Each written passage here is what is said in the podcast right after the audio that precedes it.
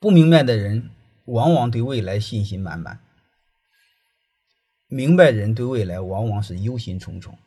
你比如张瑞敏说过一句话：“永远要战战兢兢，如履薄冰。”包括比尔盖茨也说过一句话：“微软离倒闭永远只有六个月。”如果你们感觉信心满满的是你的感觉，我尊重你们。其实很多明白人两三年前他能预判到，各种迹象告诉你趋势已经越来越明朗。为什么我老说要赌那个赌历史呢？赌历史能看明白周期，不赌历史看不明白。我还是希望大家多读读读历史。